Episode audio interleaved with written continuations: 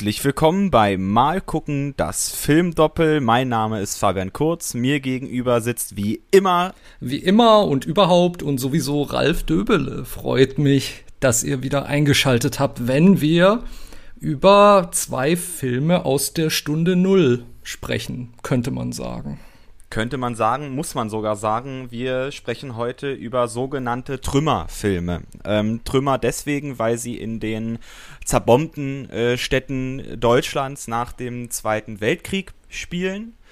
Dementsprechend äh, düster und ähm, ja, zu Beginn traurig ist vielleicht, sind vielleicht auch die Filme und die Themen, denen wir uns hier nähern, weil wir uns nach dem Krieg beschäftigen und Stunde Null deswegen, weil wir hier Deutschland an einem Punkt begegnen. Ähm, man kann auch schon sagen, wie wir es letzte, in der letzten Folge in unserem Spezial genau, genau, so sind haben. wir ja draufgekommen, ne?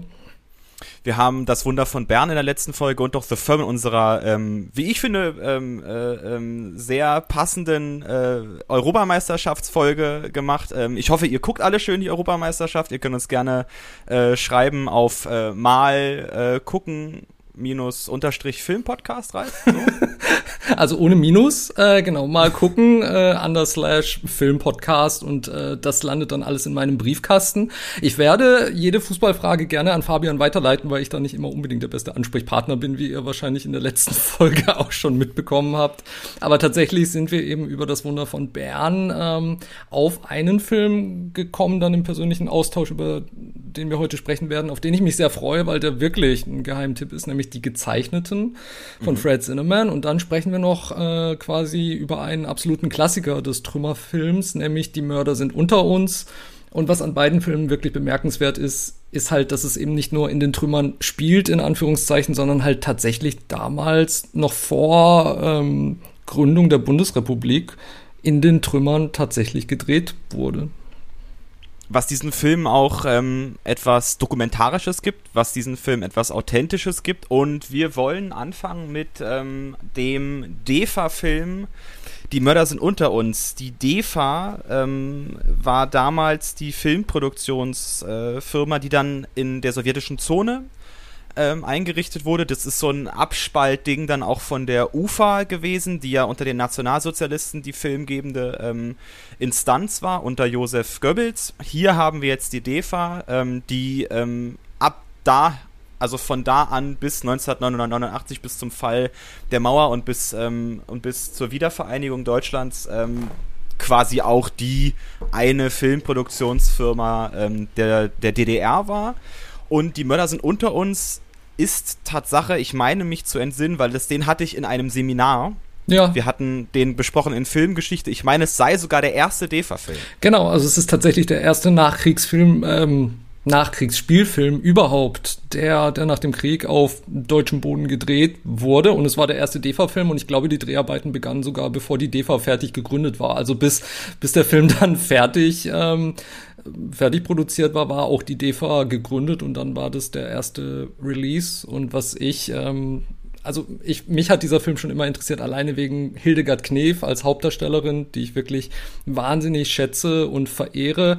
Ähm, aber genauso wie der äh, Hauptdarsteller von The Search, die Gezeichneten, über den wir später noch sprechen werden, habe ich manchmal das Gefühl, dass Hildegard Knef gerade bei jüngeren Leuten oder selbst bei Leuten in meiner Generation schon ein bisschen in Vergessenheit gerät. Deshalb freut es mich ähm, sehr, über diesen Film zu sprechen ähm, an Hildegard Knefs Seite spielt jemand, den wir nicht oft vor der Kamera gesehen haben, aber doch wohl kennt jeder seine Stimme, denn es ist niemand Geringeres als Ernst Wilhelm Borchardt, der einen alten ähm, ähm, Chirurgen Dr. Hans Mertens spielt und äh, Borchardt ist die Synchronstimme von Alec Guinness, den jeder aus Star Wars kennt. Also Absolut. er, er hat diese markante Stimme mit ähm, äh, das ist kein Mond, das ist eine Raumstation. Also Fantastisch. Also diese schöne, ja. alte, rauchige Stimme oh. verbinde ich mit Ernst Wilhelm Borchardt. Ja, und, und ich glaube, ich jeder, der als Kind Star Wars auf Deutsch gesehen mhm. hat, oder ich sollte sagen Krieg der Sterne, natürlich. Krieg der Sterne. Ähm, der, Schäm dich. Dem, also ich bin ja kein riesiger Star Wars-Fan, aber selbst mir sitzt diese Stimme in Mark und Bein und ich freue mich noch immer, wenn ich sie höre. Also das ist schon fantastisch.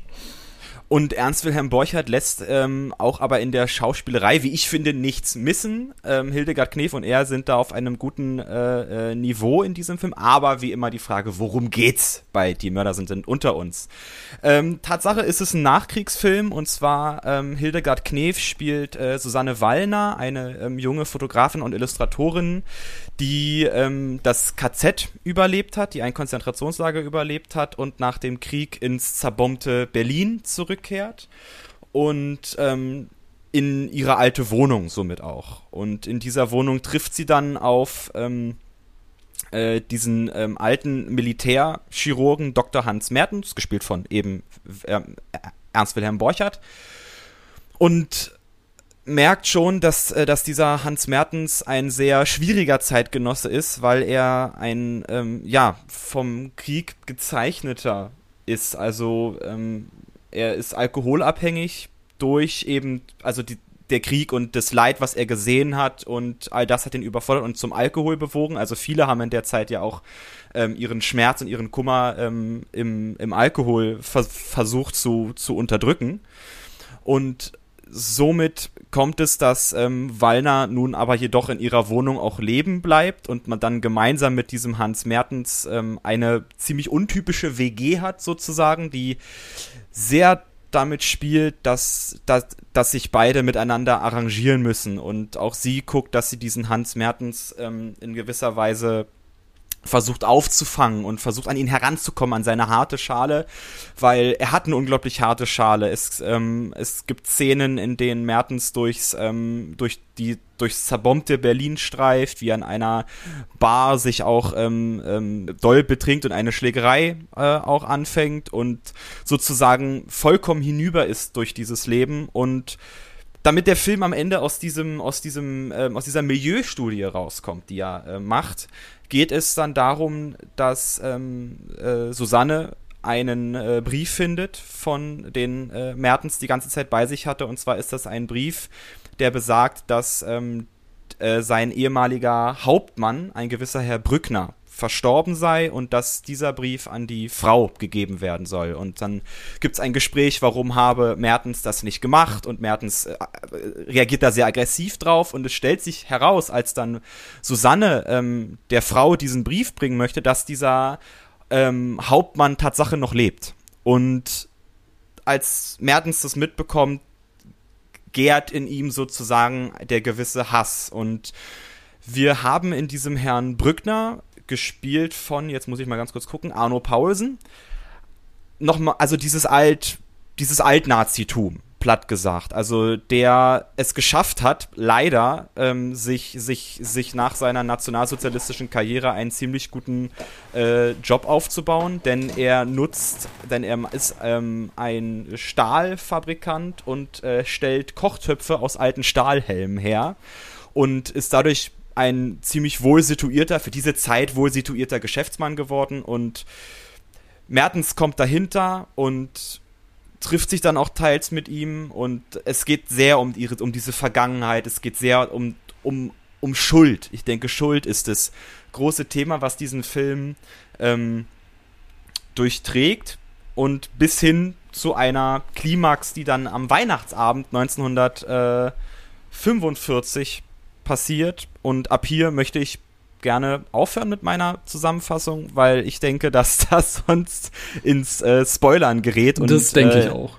Und, und, ich würde ungern spoilern, weil Die Mörder sind unter uns ist ein Klassiker, den, glaube ich, jeder kennt und der, der ihn nicht kennt, sollte ihn unbedingt mal gucken, ja. weil es ähm, für die deutsche Geschichte und Filmgeschichte sehr wichtig ist. Also gerade für äh, meine Generation, die ja nicht einmal mehr Ost und West ähm, äh, erlebt hat, sozusagen, also Ostdeutschland und Westdeutschland, DDR und, Bundesre und Bundesrepublik, ist es, ist es sehr wichtig gewesen, dass mir dieser Film semi-dokumentarisch ein, ähm, ja, eine Milieustudie zeigt, ein Abbild dieser unmittelbaren Zeit zeigt, das fand ich sehr wichtig, das fand ich sehr schön. Und Hildegard Knef und Ernst Wilhelm Borchardt sind unglaublich in diesem Film, muss ich sagen. Gerade Ernst Wilhelm Borchardt ist ein Kaliber von Schauspiel, das sehe ich sehr gerne.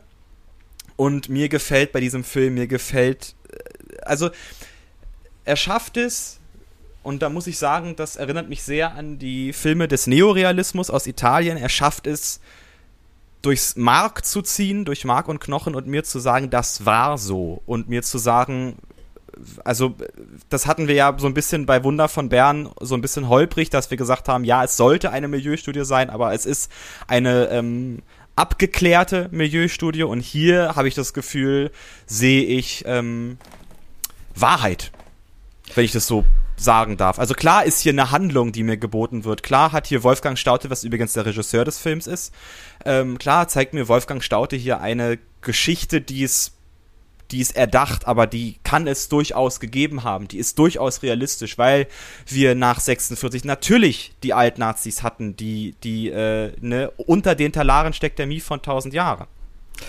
Ich glaube, ähm, das ist auch ein Grund, warum ich diesen Film so schätze oder liebe, muss ich fast schon sagen. Ähm, denn was wirklich bemerkenswert ist, das ist der erste deutsche Nachkriegsfilm, 1946 gedreht. Und was mir dieses Mal beim dritten Mal anschauen wieder so aufgefallen ist, einfach wie viele Themen dieser Film vorwegnimmt, die Deutschland oder auch Historiker auf der ganzen Welt jahrzehntelang immer noch beschäftigt haben hinterher ähm, wer hat was gewusst und getan, als er im Krieg war? Was wusste man von Gräueltaten? Was wusste man vom Holocaust? Welche Verantwortung trägt die Wirtschaft? Man stellt sich natürlich auch die Frage bei, bei ähm, Herrn Brückner, was seine Firma vielleicht während der Kriegszeit getan hat. Also nicht nur, was er an der Front getan hat, sondern was, was eben halt auch die deutsche Industrie getan hat, um das Grauen zu befördern. Und das ist ja auch etwas, was tatsächlich erst so ab den 1990er Jahren auch mit Entschädigungszahlungen an Zwangsarbeitern und so weiter aufgearbeitet worden ist. Also das war ein jahrzehntelanger Prozess, den es gebraucht hat. Und es hat wahrscheinlich auch erstmal bis zur Generation meiner Eltern gebraucht, so 20 Jahre nach dem Krieg, um über diese Sachen offener sprechen zu können. Und das war nicht leicht. Und das ist da alles schon drin. Und das finde ich so toll an diesem Film. Man muss auch sagen, ähm, dass es kein Zufall ist, dass es ähm, thematisch so früh von der ähm, DEFA, äh, also von der sowjetischen Zone, au, äh, so aufgenommen wurde, weil das ziemlich schnell mit der Entnazifizierung einhergeht. Also wir haben in Westdeutschland einen etwas schleichenderen Prozess, was Entnazifizierung und was ähm, was Aufarbeitung angeht, als wir es in der DDR hatten, weil hier die ähm, das, ähm, das sowjetische Regime oder dann auch am Ende die DDR ähm, darauf sehr Wert lag, diese ähm, ähm, ähm, Hintergrundbewältigung, eine Geschichtsbewältigung äh, zu machen und voranzutreiben, weswegen die Mörder sind unter uns, nehme ich mal an, war damals auch auf jeden Fall ein ziemlicher Schlag ins Gesicht für viele, weil dieser Film so so, so ähm, unmittelbar nach dem Krieg kam und so unmittelbar diese Themen aufgriff. Also man hat gar keine Zeit, glaube ich, und wenn man dieser Zeit gelebt hat, ähm, um, um, um erstmal zu verschnaufen, weil dieser Film direkt etwas tut, was sehr, ähm, ich glaube, was, was, was, was zu der Zeit wichtig war, aber natürlich auch ähm, schwierig war, die, die Schuldfrage zu stellen. Und das macht der Film. Er stellt ganz klar die Schuldfrage, verortet sich auch was ja richtig ist, die Nazis waren an nun an den Gräueltaten schuld und haben Leid über die Welt gebracht, haben Verbrechen gemacht, wie du schon sagst, sei es in der Wirtschaft, sei es, wir wollen von, wir wollen gar nicht sprechen von, vom, vom, von den KZs und von, von dem, äh, ähm, vom, vom Krieg. Also was da für, für, für Schäden entstanden sind, das wird durch die Mörder sind unter uns ganz klar ähm, verortet und einem demjenigen in, ähm, in die Schuhe geschoben, hört sich jetzt doof an. Nee, das will ich nicht sagen. Sondern wird, wird also klar gesagt, wer es getan hat.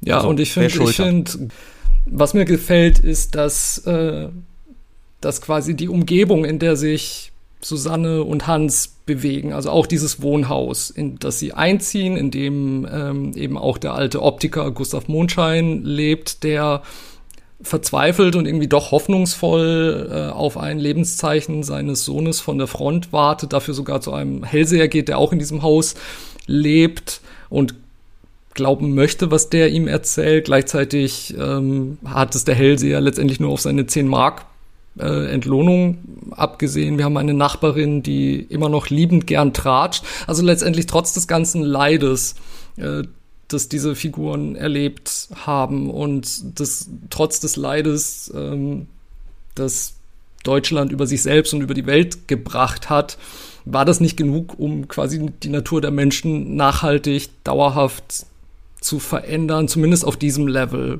nicht. Also es gibt immer noch Missgunst und es gibt immer noch Misstrauen. Es wird auch die Frage nach Denunziantentum gestellt, bis zu einem gewissen Grad. Und man merkt schon, dass dass eine Menge Aufbauarbeit zu leisten sein wird von diesem Punkt an vorwärts und zwar nicht nur was zerstörte Gebäude betrifft und das finde ich auch wahnsinnig schön gezeichnet. Also teilweise hat mich das sogar erinnert an den an den alten Udo Jürgens Song das ehrenwerte Haus, wo jeder über jeden spricht und sehr viel Missgunst äh, vorhanden ist. Aber in der Mitte haben wir zwei Figuren, die tatsächlich im besten Sinne des Wortes ums Überleben und ums Leben an sich kämpfen und auch miteinander ringen dabei. Es ist wirklich sehr, sehr schön gemacht.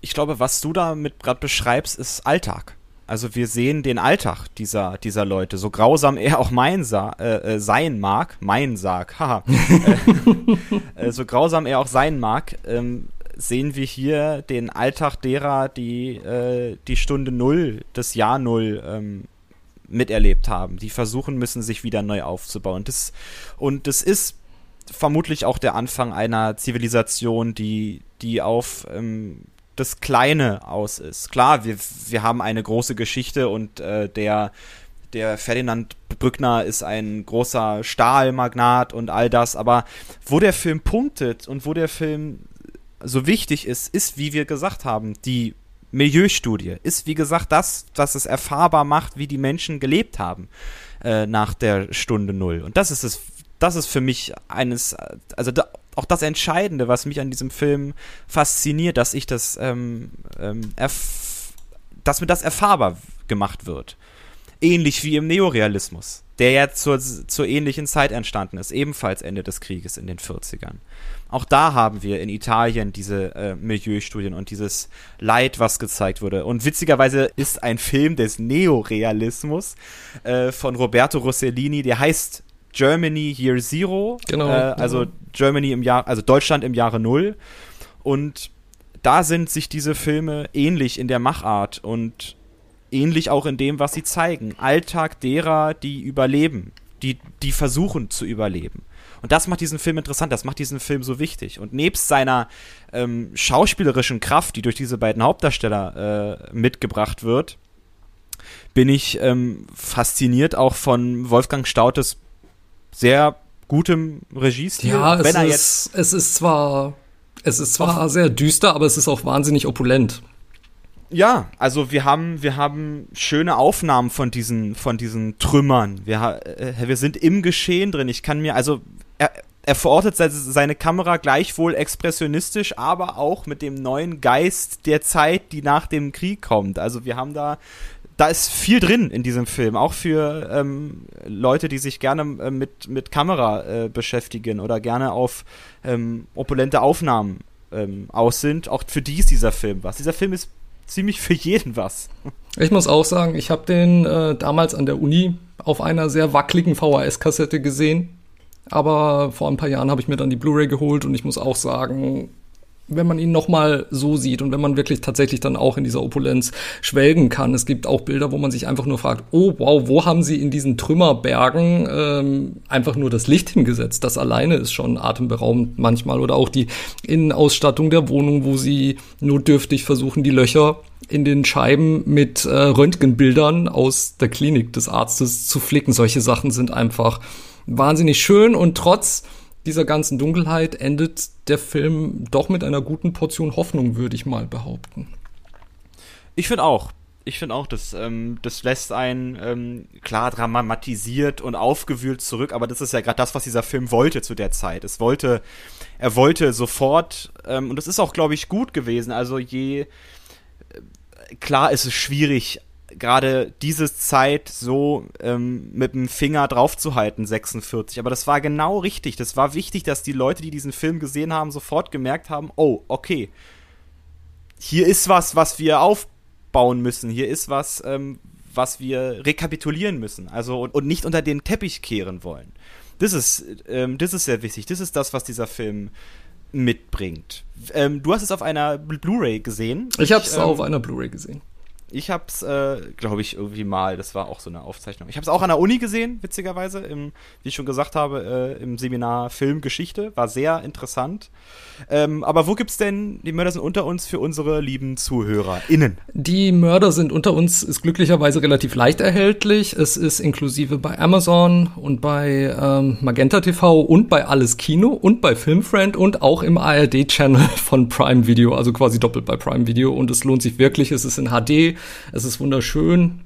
Ähm, scheut euch nicht davor, in diese Zeit einzutauchen. Und mit 90 Minuten ist es auch ein Film, der, ähm, der irgendwie einerseits irgendwie gediegen und elegisch ist, aber irgendwie auch ein wahnsinniges Erzähltempo hat. Deshalb kann ich das nur empfehlen. Gerne auch mit, mit den Kindern schauen. Ja, unbedingt. Also es ist, ist auch ein wieder. Guter Lehrfilm. Ja, unbedingt. Also, wie Fabian schon sagte, wenn man wissen will, wie es damals war, die Mörder sind unter uns, zeigt es sehr deutlich. Aber das tut auch unser nächster Film, die gezeichneten, The Search von Fred äh, Zinnemann, über den ich ähm, über den ich vor ein paar Jahren gestolpert bin, als ich mich eingehender mit dem wunderbaren Montgomery Clift beschäftigt habe. Montgomery Clift ist äh, bekannt für Filme wie Verdammt in alle Ewigkeit, Ein Platz an der Sonne, ähm, Red River mit John Wayne ist ein wahnsinnig toller Montgomery Clift-Film und er gilt aber irgendwie, er hat nie so den Kultstatus erreicht wie James Dean oder wie Rock Hudson oder wie andere Schauspieler, großen Schauspieler seiner Zeit, aber trotzdem ist er eigentlich von diesen genannten Optionen mein Liebling und vor ein paar Jahren habe ich dann einfach angefangen, alles zu gucken, was er gemacht hat und The Search, die gezeichneten, war sein erster Spielfilm 1948 interessant, dass dieser Spielfilm auch direkt mit dem großartigen oder vom großartigen Fred Zinnemann ist, der ähm, selbst sogar auch geflüchtet ist in die USA. Äh, er wurde in Österreich-Ungarn geboren und ist, soweit ich weiß, auch befreundet gewesen mit ähm, ah, Billy Wilder, weil Billy Wilder ja auch. Ah, tatsächlich, das wusste ich gar nicht. Berliner war, glaube also Billy Wilder, also Billy Wilder war auch ist auch geflüchtet in die USA ähm, und hat sogar den Film ähm, Menschen am Sonntag gemacht aus den 20ern. Ja. Das ist ein äh, wunderbarer Be Berlin-Film, auch ein sehr dokumentarischer Berlin-Film und der wurde von Billy Wilder geschrieben damals und Billy Wilder ist dann wie auch ein Fred Zinnemann, wie auch ein Elijah Kazan, der später diese wunderbaren Marlon Brando-Filme gemacht hat, ähm, ja. in die USA gegangen. Und Fred Zinnemann ähm, hat sich sehr mit dem Welt, mit dem Zweiten Weltkrieg auseinandergesetzt. Ähm, du hast schon gesagt, ein Film von ihm ist genau dieser. Verdammt in alle Ewigkeit, ein absoluter Klassiker. Finde ich auch wunderschön und in dem auch Montgomery Clift, Cliff du hast es schon gesagt, ähm, mitspielt. Und ich finde Montgomery Clift in diesem Film auch unglaublich passend. Wer mich aber begeistert, ist äh, Ivan Jandl, Natürlich. ein tschechischer äh, Jungschauspieler, der, glaube ich, der ist nur 50 geworden, leider, der arme Kerl, aber der hat in seiner Rolle als Karel Malik ähm, hier, wie ich finde, ähm, Geschichte geschrieben. Aber erstmal, worum geht's in die gezeichneten? Die gezeichneten The Search handelt, äh, wie Fabian schon sagt, von diesem kleinen Jungen Karel Malik, der mehrere Jahre vermutlich in Konzentrationslagern verbracht hat und zuletzt auch in Auschwitz war dort von seiner Mutter getrennt wurde. Der Rest seiner Familie wurde vermutlich schon davor von den Nazis ermordet. Der Film gibt uns am Anfang auch einen kurzen Blick auf das Familienleben der Familie Malik in Prag. Es scheint eine sehr heile Welt vor dem Krieg gewesen äh, zu sein. Die Mutter, verkörpert von Jamila Nowotna, war Musikerin, Sopranistin, auch die Schauspielerin war Musikerin und Sopranistin, also hat man diese Rolle ihr wahrscheinlich auf den Leib geschrieben, was das betrifft. Und ähm, Karel ist einer von Hunderten und Hunderten und Hunderten von ähm, Kindern, die nach dem Krieg ihre Eltern verloren haben, entweder weil sie tot sind oder weil sie nicht mehr auffindbar sind. Und so landet er schließlich in einem Lager der UNRRA, der Nothilfe- und Wiederaufbauverwaltung der Vereinten Nationen, die sich damals um solche äh, Displaced Persons, um, um solche Geflüchteten ähm, ohne, ohne Eltern gekümmert, ähm, gekümmert hat. Vor allem landet er in der Obhut von Mrs. Murray, die ihn, die ihn ähm, aufnimmt und ähm, an einen anderen Ort erstmal schickt, bis man seine Identität feststellen kann, weil er spricht praktisch nicht. Die einzigen Worte, die er auf Deutsch rausbringt und mit angsterfüllten Augen immer wieder wiederholt ist, ich weiß nicht, ich weiß nicht. Und ähm, als die Kinder mit dem Krankenwagen abtransportiert werden sollen, geraten diese in Panik Karel flüchtet mit einem anderen Jungen, der ertrinkt auf dieser Flucht und ähm, die UN-Leute glauben, dass auch Karel ertrunken ist. Nur sein kleiner Hut, den er immer getragen hat, bleibt zurück. Doch Karel ist nicht tot, schlägt sich durch äh, zwischen den Trümmerbergen. Also diese Aufnahmen wurden damals im, in der amerikanischen Besatzungszone gemacht, hauptsächlich in Nürnberg und in Würzburg. Und in einem dieser Trümmerhaufen trifft äh, Karel auf Steve einen, ähm, einen amerikanischen GI, einen Architekten, der äh, in Europa ist, um Brücken wieder aufzubauen, der es aber eigentlich auch nicht so wirklich erwarten kann, wieder nach Hause zu kommen und äh, dort seine Karriere fortzusetzen. Zumindest macht er auf mich so den Eindruck. Bis ihm eines Tages äh, dieser kleine Junge über den Weg läuft, der total ausgemergelt ist, praktisch schon am Verhungern ist und ihm sein Sandwich weg ist und irgendwie reagiert er instinktiv und schnappt sich den Jungen und bringt ihn auch unter starker Gegenwehr zu sich nach Hause, ähm, ähm, steckt ihn erstmal in die Badewanne und im Lauf der Wochen und Monate bringt ihm Englisch bei, versucht rauszufinden, woher er kommt.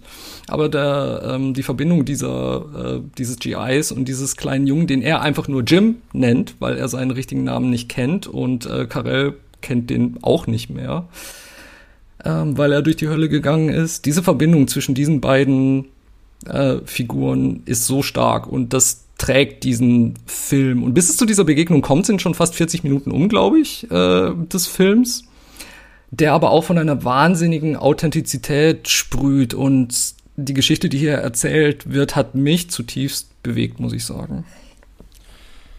Mich auch. Ich habe den äh, kurz vor unserer Aufzeichnung äh, hier gesehen und es ist es ist phänomenal. Es ist grandios. Also ich muss das, das muss ich einfach so sagen. Also klar, wir haben an manchen Stellen haben wir Lücken etc.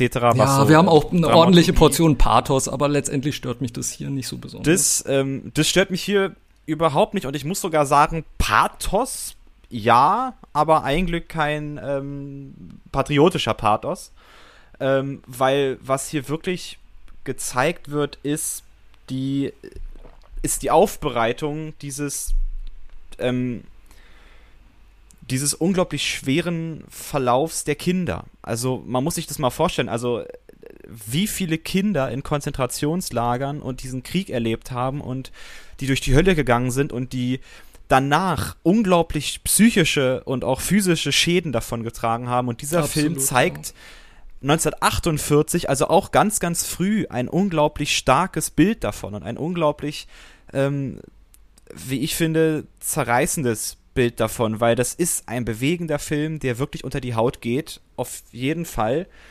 Und was mich daran so, daran so berührt, ist wirklich Ivan Jandl als als Karel er ist phänomenal er ist einfach Jim. phänomenal was was er für eine was er für eine Leistung abliefert in diesem Film wie er alleine mit seinem Gesicht spielt und mit seinen Augen. Es ist es ist zum Niederknien einfach. Und soweit ich weiß hat man ihm sogar deshalb einen Sonderoscar verliehen man hat ihm einen Sonderausdruck verdient und auch nicht zu Unrecht, weil dieser junge Mann hat in diesem Film das vorweggenommen, was ein Peter O'Toole, was ein Oliver Reed, was ein Peter Finch, was ein Richard Harris äh, in den 60ern an Schauspielkunst äh, rausgebracht hat. Dieser Junge hat hier, wie ich finde, Schauspielgeschichte geschrieben, indem er eine Bandbreite von Emotionen, eine ein Standpunkt in diesem Film ist, in dieser filmischen Welt ist und um, um den sich alles drehen muss. Man, man, Montgomery Clift wird durch dieses Schauspiel, ich muss es leider sagen, Montgomery Clift spielt super.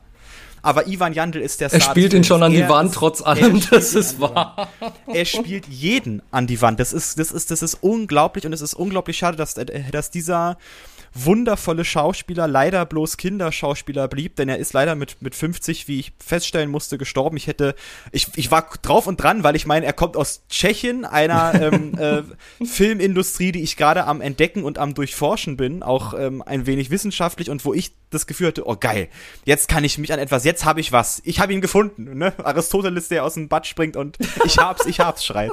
Und äh, leider ähm, hat er nicht viel danach gemacht, trotz dieses unglaublichen Erfolgs durch, durch, durch die Gezeichneten und es ist aber aber auch eine Jamila Nowotna als seine Mutter ist ist ist, die Frau ist, ist wunderbar. Auch, Aline absolut. McMahon als Ja. als diese Frau äh, Murray, die dieses ähm, Kinderheim da leitet und, Und alle absolut glaubwürdig. Also man, man, man, äh, man hängt an deren Lippen und man beobachtet ganz genau, wie sie sich verhalten, weil man so interessiert daran ist, wie sie sich in dieser Auf Ausnahmesituation verhalten und wie sie einfach ihren Alltag bewältigen. Vor allem Mrs. Murray ähm, sieht so viel Leid und man merkt schon, sie hat sich irgendwie arrangiert, um da jeden Tag durchzukommen, aber sie hat deshalb kein Herz aus Stein. Also sie tut trotzdem, was sie, was sie kann und äh, versucht auch Mrs. Malik so gut es geht irgendwie zu helfen, auch wenn sie das lange nicht kann, aber sie tut es dann irgendwie doch, weil ab, auch wenn sie ihr nicht äh, zuerst helfen kann, ihren Sohn gleich wieder zu finden, nachdem sie ihren Mann und äh, ihre äh, und und ihre Tochter verloren hat, findet sie trotzdem eine neue Aufgabe, kann sich um andere Kinder kümmern und gewinnt dadurch auch den Lebensmut zurück. Und diese Storyline neben der Freundschaft zwischen Steve und Jim ist für mich genauso bewegend, muss ich sagen. Da ist, wie gesagt, da ist alles dran bewegend. Und wenn man sich mal überlegt, also was dieser Film schafft, ist auch diese, ähm, diesen, äh, diese Hintergründe, wie ich finde, noch ähm, gewaltiger zu zeigen, wie es bei, ähm, wie wir es bei die Mörder sind unter uns hatten. Also Hanna, Malik und ihr Sohn Karel waren äh, aus sehr gut, gutem Prager Hause. Sie waren eine intellektuellen Familie, haben zusammen musiziert und wir haben dann diese, diese, dieses, ähm, diese eine Szene, die ich wunderschön fand, weil auch plötzlich eine Aufnahme von Prag kam, von der Karlsbrücke. und Natürlich, da muss ich auch an muss ich auch an dich denken, als ich dieses Mal wieder gesehen habe. Ah, das war, das war schön. Mein Herz ging auf und dann haben wir diese Familie, der man Zeit gibt beim Musizieren. Also die, die, ähm, sie werden nicht sofort abgeholt nach zwölf Sekunden im Film, nein, sondern Fred Zinnemann zeigt uns, wie diese Familie zusammen musiziert. Also lässt diese Kamera über die Gesichter streifen, über die Konzentration, über die Konzentration des Vaters. Also wir haben hier eine Familie inszeniert. Innerhalb von einer Minute haben wir eine Familie, ein Bündnis inszeniert und das wird dann von den Nationalsozialisten mit dem Arsch wieder eingerissen, wie Ja, man so schön sagt auf genau. Deutsch. Und der ganze Leidensweg, den Karel hier mitmacht, aber auch Montgomery Clift, der den mitmacht, der nicht aufgibt. Also das fand ich so schön, Ja. dass wir ähm, Er kämpft dass um wir, ihn mit jeder da- Faser genau. seines, seines Körpers und er tut alles, was er kann und er rennt von Behörde zu Behörde und verzweifelt fast, aber er, er will einfach nicht aufgeben und er, er ist manchmal, so kommt es mir vor, fast schon verwundert darüber, was er bereit ist zu tun und wie er empfindet in dieser neuen Vaterrolle. Und, und, das ist das, was ich in, an dies- diesem Film Hoffnung nenne, dass es immer noch Leute gibt, die auch, also, ähm, die, die all dieses Leid, was gemacht wurde, auffangen, versuchen damit umzugehen, Sozialarbeit zu leisten. Das ist unglaublich wichtig, unglaublich stark und diesen Menschen wird, also diesen Arbeitern wird hiermit auch ein Zeichen gesetzt durch die Gezeichneten, weil das ist eine Heidenarbeit gewesen, das ist purer Stress gewesen. Das hätte ich nicht ge gekonnt. Junge Kinder, die vom Krieg traumatisiert, von einem Konzentrationslager traumatisiert sind, aufzuarbeiten, zu, zu gucken, ihnen einen Platz zu geben, ihnen wieder Vertrauen zu geben, ihnen wieder zu zeigen, dass die Welt eben kein grauenvoller Ort ist. Und Montgomery Clift, der es schafft, in einem Affentempo einem Jungen sehr gutes Englisch beizubringen, das muss ich also wirklich sagen. Ja, es gibt ein paar nicht näher definierte Zeitsprünge in diesem Film, aber die stören nicht weiter, finde ich. Die stören überhaupt nicht. Es funktioniert. Das kann ich dazu sagen. Man rümpft vielleicht ein wenig die Nase, aber es funktioniert. Es macht diesen Film unbedingt nicht, äh, nicht, nicht schlechter und nicht unglaubwürdiger. Nee, absolut. Es ist ein unglaublich glau glaubwürdiger Film. Ich kaufe jedem Einzelnen seine Geschichte ab, ich kaufe jedem Einzelnen seine, ähm, seine, seine Mimik, seine Gestik ab, Ja. sein, sein Leid. Ja, und vor allem, genau, also vor allem die Mimik und Gestik. Wir haben so viele, ähm, wir haben so viele Statisten ähm, die eindeutig selbst in dieser Situation stecken. Also man bekommt auch den, das Gefühl, dass dieser Film auch produziert wurde, um auf die Lage dieser Kinder aufmerksam zu machen. Eindeutig. Und, und wir haben diese Dutzenden von, von Kinderstatisten und viele von ihnen haben tatsächlich auch diese Gesichter, an denen man ablesen kann, dass die einiges durchgemacht haben. Also das ist hier nicht Make-up und äh, zumindest nicht zum größten Teil. Das ist, das ist schlichtweg gesagt Erfahrung, die ja. diese Leute in ihren äh, und es gibt ganz schön diese ähm, Frau Murray am Anfang des Films.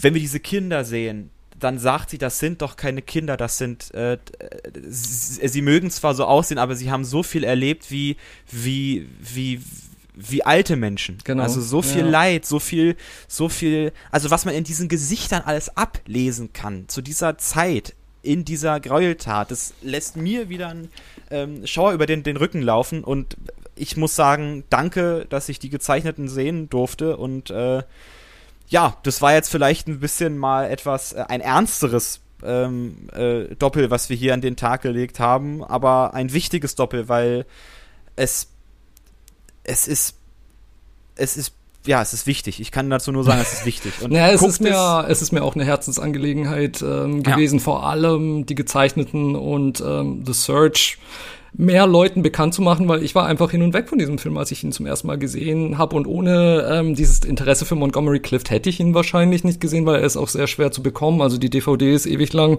vergriffen leider. Man muss so 40 Euro, glaube ich, auf den Tisch legen. Aber glücklicherweise ist der Film in HD inzwischen ausleihbar bei Prime. In Anführungszeichen leider nur auf Deutsch, bei Maxdome auch.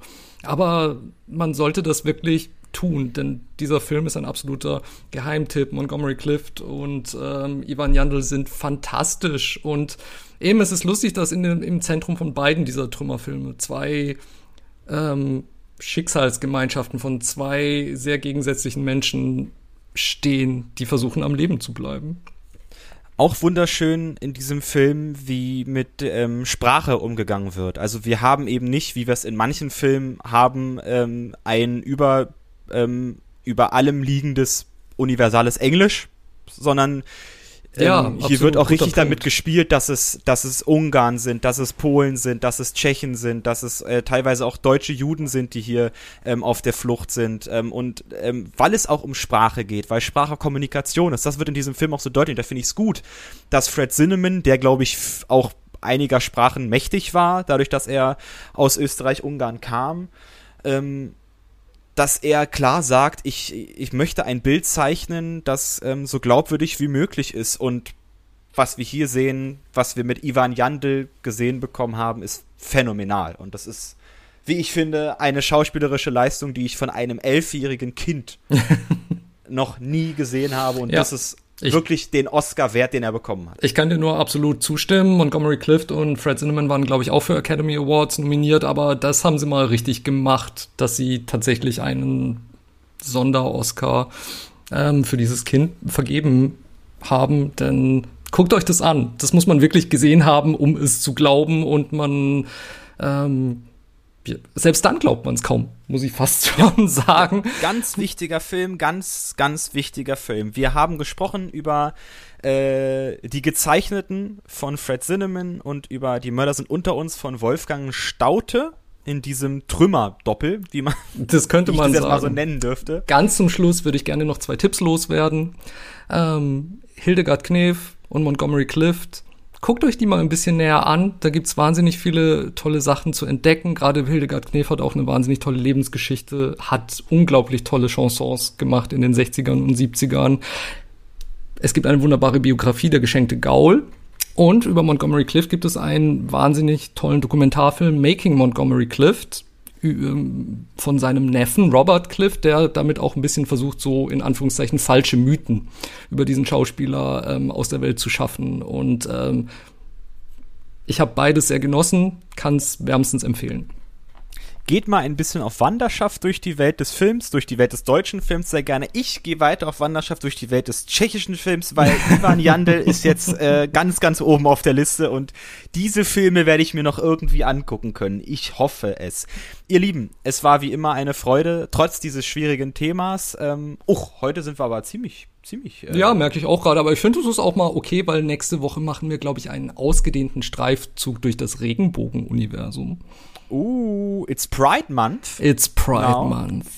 Wundervoll. Und da ist ja natürlich Ralf an erster Stelle mit, mit dabei. Ne? Ja, natürlich. So Und deswegen auf das ähm, Europa-Spezial folgt schon das nächste Spezial nächste Woche. Mucho, mucho Spezial. Und ich freue mich wirklich riesig und ich glaube, ich habe wirklich zwei wahnsinnig tolle Filme äh, für dich und für euch mhm. ähm, ausgesucht, die, ähm, die mich wahnsinnig beeinflusst haben, glaube ich.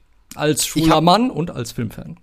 Ich habe diese Filme noch nicht gesehen. Ich bin gespannt drauf. Ich habe auch Ralf freie Hand gelassen, weil ich gedacht habe, das ist dein Thema und da, da darfst du alles in den Ring werfen, was du hast. Also beziehungsweise werfe, nur zwei Sachen in den Ring werfen.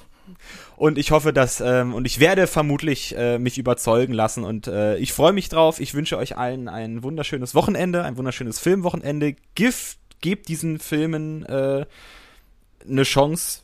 Ihr könnt sie mal gucken, wie immer. Das war mal gucken, das Filmdoppel. Ähm, alles Gute.